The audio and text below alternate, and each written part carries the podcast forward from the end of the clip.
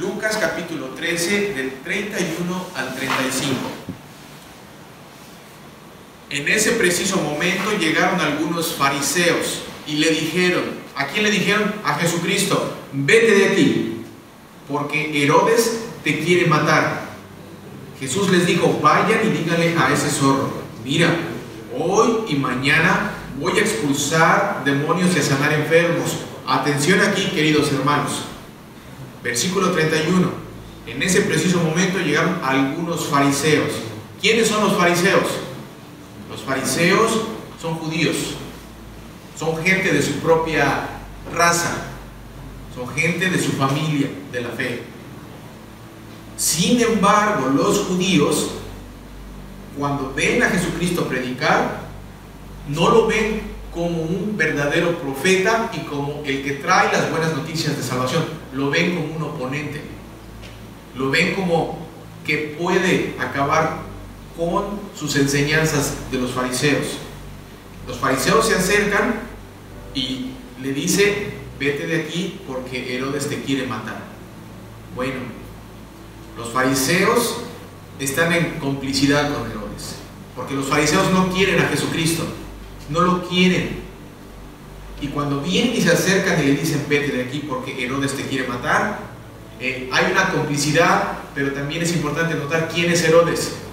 Herodes es también de la misma familia.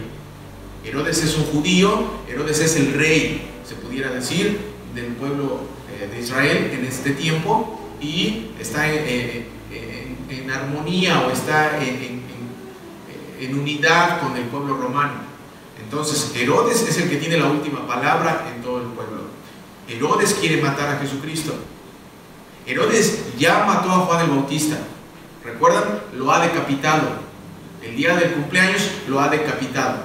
Entonces, ahorita, en esta lectura, eh, Jesucristo está haciendo su ministerio, se acercan los fariseos y le dicen que se vaya porque Herodes lo quiere matar. Jesús les dice, vayan y díganle a ese zorro. Una declaración muy fuerte. Díganle a ese zorro, mira, hoy y mañana voy a expulsar demonios y a sanar enfermos. Ahora, ¿por qué le dice zorro a Herodes? Le dice zorro porque es mañoso. Porque Herodes busca las maneras de acabar con él desde que estaba, este, desde que había nacido. ¿Recuerdan? Eh, todo el tiempo está buscando formas de cómo acabar con eh, el Señor Jesucristo, con el verdadero Rey. Por eso le dice, dile a ese zorro, mira, hoy y mañana voy a expulsar demonios y a sanar enfermos.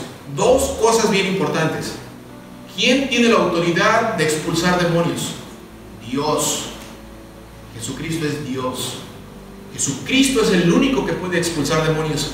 Un dato muy importante, en el Viejo Testamento no hay registro de que alguien haya expulsado demonios. Eso para que lo tengan ahí, para que lo mantengan con ustedes. No hay. El único que puede expulsar demonios es Dios. Jesucristo empieza su ministerio y empieza expulsando demonios. ¿Qué quiere decir expulsar demonios? Jesucristo no solamente tiene la capacidad de sanar el cuerpo, la materia, físicamente, pero también tiene eh, la capacidad de sanar el espíritu, de sanar el alma, de, sanarte de, los pueden Jesucristo le dice a él, eh, voy a expulsar demonios y a sanar enfermos. En otras palabras, voy a continuar limpiando al pueblo de no solamente físicamente sanándolos, pero también expulsando demonios. Y al tercer día terminaré mi obra. ¿A qué se refiere al tercer día? Todos lo sabemos. Y al tercer día terminaré mi obra. Jesucristo va en su camino hacia la cruz. Jesucristo muere dice eh, eh, Tetelestai, cuando dice consumado es, antes de dar el último suspiro, muere tres días y en el tercer día resucita. ¿Qué es lo que quiere decir? ¿A qué se refiere? Y al tercer día terminaré mi obra. En el momento de la resurrección de Jesucristo, todo ha sido pagado. Ha terminado la obra de salvación. No hay más que hacer. Tú y yo no podemos hacer nada para ganar nuestra salvación. Tú y yo no podemos hacer nada aunque vayamos de rodillas de aquí a Chalma. No lo podemos hacer, no podemos. Jesucristo mismo aquí está diciendo, y al tercer día terminaré mi obra, la obra del Señor. La obra de salvación que solamente puede ganar Dios mismo, Jesucristo. Y por eso da esta enseñanza y después de dar la referencia al momento de la resurrección, versículo 33. Pero es necesario que hoy, mañana y pasado mañana siga mi camino. ¿A dónde? A la cruz. Porque no puede ser que un profeta muera fuera de Jerusalén. Jerusalén, Jerusalén. Estas palabras son unas palabras bien impactantes en el, hebreo y en, en el griego. Son bien impactantes. ¿Por qué? Porque Jesucristo dice dos, dos veces la palabra Jerusalén, Jerusalén. Estas son unas palabras que eh, los teólogos y todos los eruditos de la Biblia le llaman la lamentación de Dios. Jesucristo se lamenta. Se lamenta porque a pesar de que está Dios mismo en persona hablándole a su pueblo, aún así los fariseos y Herodes le dicen, Por eso Jesucristo dice Jerusalén, Jerusalén. Y la razón por la que dice Jerusalén, Jerusalén es porque nuestro hermano leyó la lectura del Viejo Testamento. Si se dan cuenta, la lectura del Viejo Testamento es, es solamente un reflejo de lo que está pasando en la lectura del Nuevo Testamento. Miren lo que, lo que pasa en la lectura del Viejo Testamento. Estamos leyendo eh, el profeta Jeremías y dice que Jeremías ha sido ya llamado por Dios para ir a decirle al pueblo que se arrepienta, que cambie su forma de vivir. ¿Por qué? Porque, porque es un pueblo lleno de pecado. ¿Y qué es lo primero que hacen? Dice, le echaron mano y lo espetaron o lo expulsaron. Y, y le reclaman al profeta y le dicen, ¿has dictado tu sentencia de muerte? ¿Cómo te atreves a decir en nombre del Señor que a esta casa le va a pasar lo mismo que a Silo y que esta ciudad quedará asolada y sin habitantes. Es son las mismas palabras que el Señor Jesucristo está diciendo en el Nuevo Testamento. La diferencia es que el profeta Jeremías solamente es un reflejo de lo que iba a pasar con el, con el profeta verdadero. Todo esto del Viejo Testamento y la lectura del Viejo Testamento apunta a lo que Jesucristo dice. Mira, fíjate cómo dice, Señor, que esta casa le va a pasar lo mismo que a Silo y que esta ciudad quedará asolada y sin habitantes. Y Jesucristo, ¿qué es lo que dice? ¿Cuántas veces quise juntar a tus profetas, a, a tus hijos como junta la gallina a sus polluelos debajo de sus alas y no quisiste? Pues bien, palabras del profeta. Pues bien, la casa de ustedes va a quedar desolada y les digo que ustedes no volverán a verme hasta el día en que digan, bendito el que viene en el nombre del Señor. Lo que está diciendo Jesucristo es lo mismo que pasó y le hicieron a los profetas y lo que le han venido haciendo a todos los representantes de Dios, se lo están haciendo a Jesucristo. Pero la diferencia con Jesucristo se ha acabado. Jesucristo es el último de los profetas. Jesucristo es el último que llega a dar eh, la palabra final. Entonces, tres cosas que son bien importantes o cuatro cosas que son bien importantes, eh, hermanos. Ah, primero, en esta lectura podemos ver el rechazo, el rechazo del Evangelio por parte del ser humano. Rechazar a Jesucristo es rechazar el Evangelio. Rechazar a Jesucristo es rechazar la buena noticia que hay en el único que nos rescata. Eso es una enseñanza que nos está dando la palabra. ¿Por qué? Porque cuando los fariseos y el pueblo de Israel rechaza a Jesucristo, a pesar de tenerlo enfrente, en otras palabras, están siendo necios. Necios. No, no, no. Ya el hecho de, saber que está hablándole Dios, aún así eh, siguen siendo necios. Ahora, el siguiente punto. La infección del pecado en la vida de cada ser humano. Esa es otra enseñanza que nos da la lectura. ¿Por qué? Porque todos nosotros, eh, desde que nacemos, estamos como infectados no se escape. Todos, todos estamos destituidos de la gloria de Dios. No hay ni un solo justo, ni uno solo, dice la palabra de Dios. Y si, y si todos estamos infectados, una infección solamente se puede curar si te dan antibiótico. Una infección no te la puedes curar solo. Estos hombres estaban infectados. Y si estaban infectados, imaginen que tienen las manos con una eh, herida llena de pus. Y el Señor Jesucristo está enfrente de ellos y ellos están con la mano llena de pus infectados y el Señor Jesucristo está sanando eh, enfermos y está expulsando demonios y aún así le dicen, vete. En otras palabras, deja que nos muéramos. Yo me voy a curar solo. No, no voy a dejar que nadie venga. La única manera para poder eh, tener cura de una infección es que traigamos ese antibiótico o que alguien venga y nos cure, que venga el doctor. Jesucristo es el doctor. Jesucristo es el antibiótico con el Evangelio. Cuando escuchamos el Evangelio, eh, escuchamos las buenas noticias del Salvador y por lo que hizo por ti y por mí. Queridos hermanos, hoy día, hoy día se sigue repitiendo este rechazo.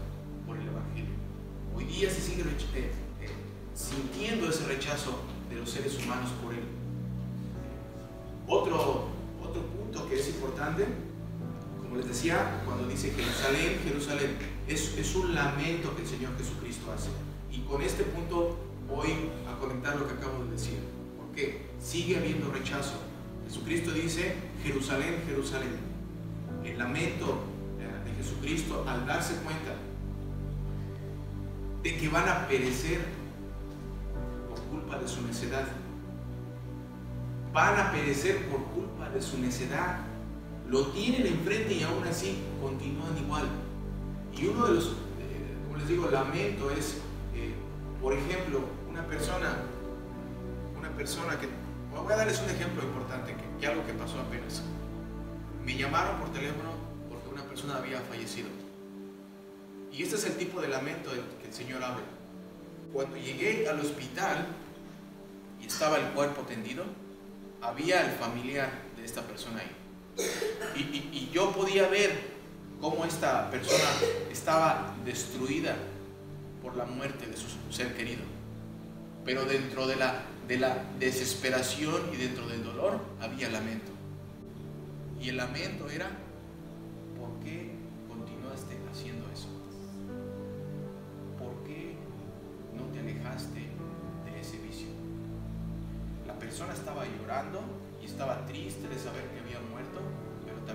lamento dentro de ella.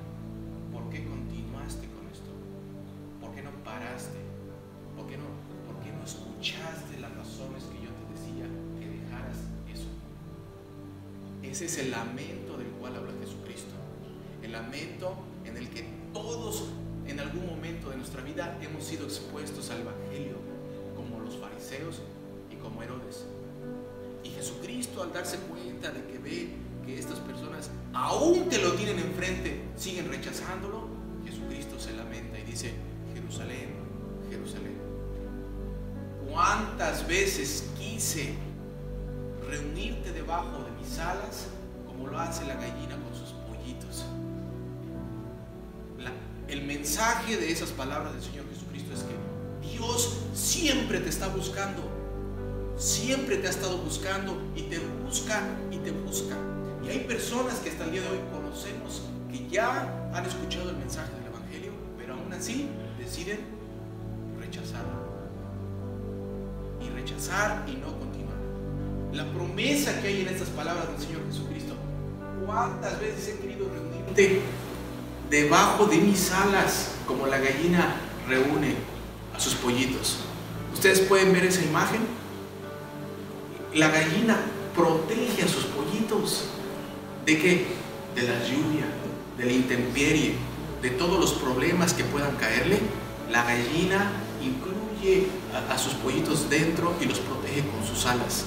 Esa es la imagen de Dios en tu vida y en mi vida. El Señor te quiere proteger con sus alas.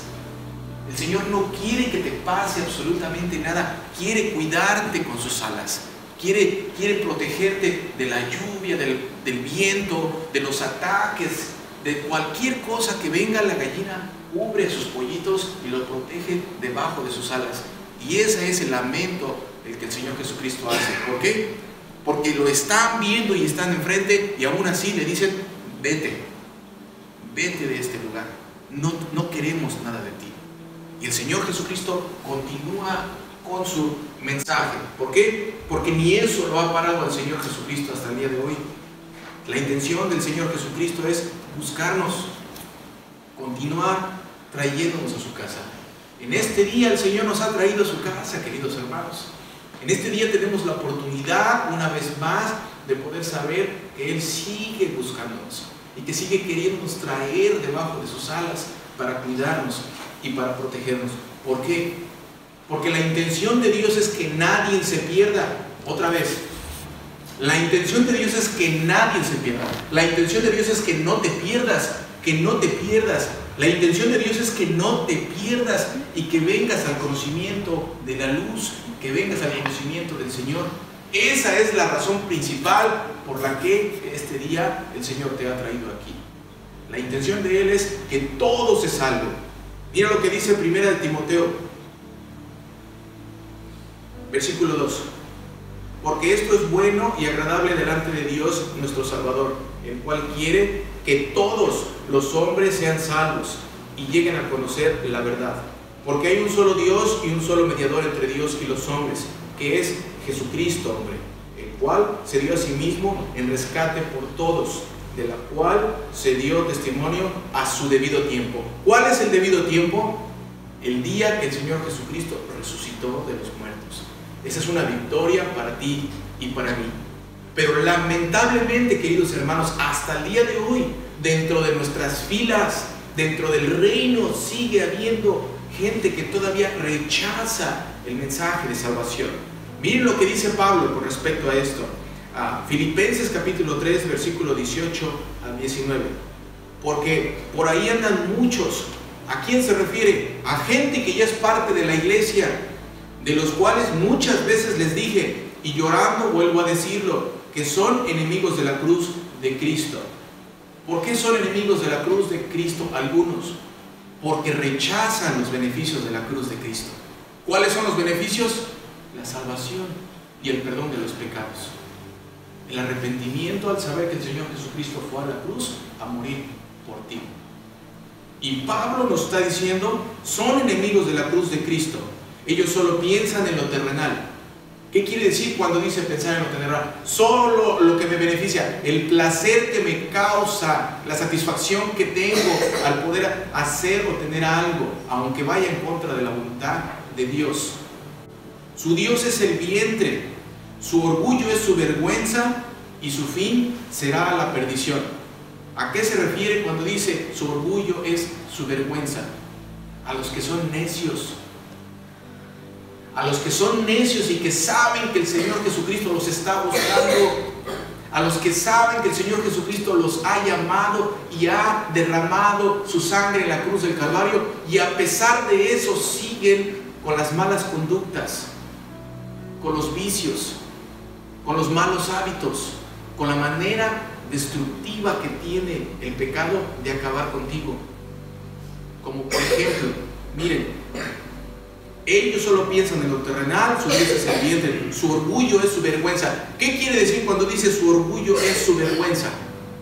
Que llega tanto, tanto el momento en que rechazas el Evangelio del Señor y que no quieres saber nada, que prefieres decir, sí, soy pecador. ¿Y qué? Su orgullo es su vergüenza. Ahora se, se sienten orgullosos de sus pecados. Hay gente que dice, sí, soy enojón, ¿y qué? Sí, así contesto, ¿y qué? Sí, así me crié y así voy a vivir, ¿y qué? Su orgullo es su vergüenza. Llega el momento en el que, en el que son y se mantienen en esa postura, que llega el momento en el que hasta eso lo vuelven un orgullo. Sí, tengo ese vicio y qué. Y así voy a seguir. Su orgullo es su vergüenza. Lamentablemente se sigue repitiendo la historia, pero el Señor Jesucristo por eso, por eso nos habla en su palabra de este día para reconocer que Él quiere, quiere que vengas al conocimiento de Él y que, y que, y que Él venga a tu vida y que te limpie que te sane y que expulse esos demonios de tu vida. ¿Para qué?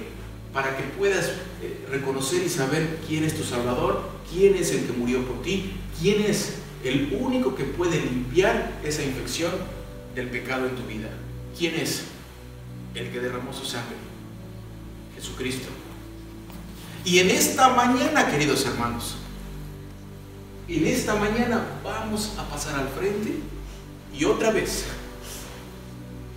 independientemente de lo que pasó en estos siete días, el Señor en este día te quiere reunir debajo de sus alas y, te trae otra vez y te dice, toma y come, este es mi cuerpo dado por ti para el perdón de tus pecados. Independientemente de todo lo que pasó en tu semana, el Señor te vuelve a dar la oportunidad de ser perdonado, de pasar al frente y de salir limpio completamente, reconocer que el Señor sigue teniendo misericordia de ti y de todos aquellos a los cuales ha llamado. Amén.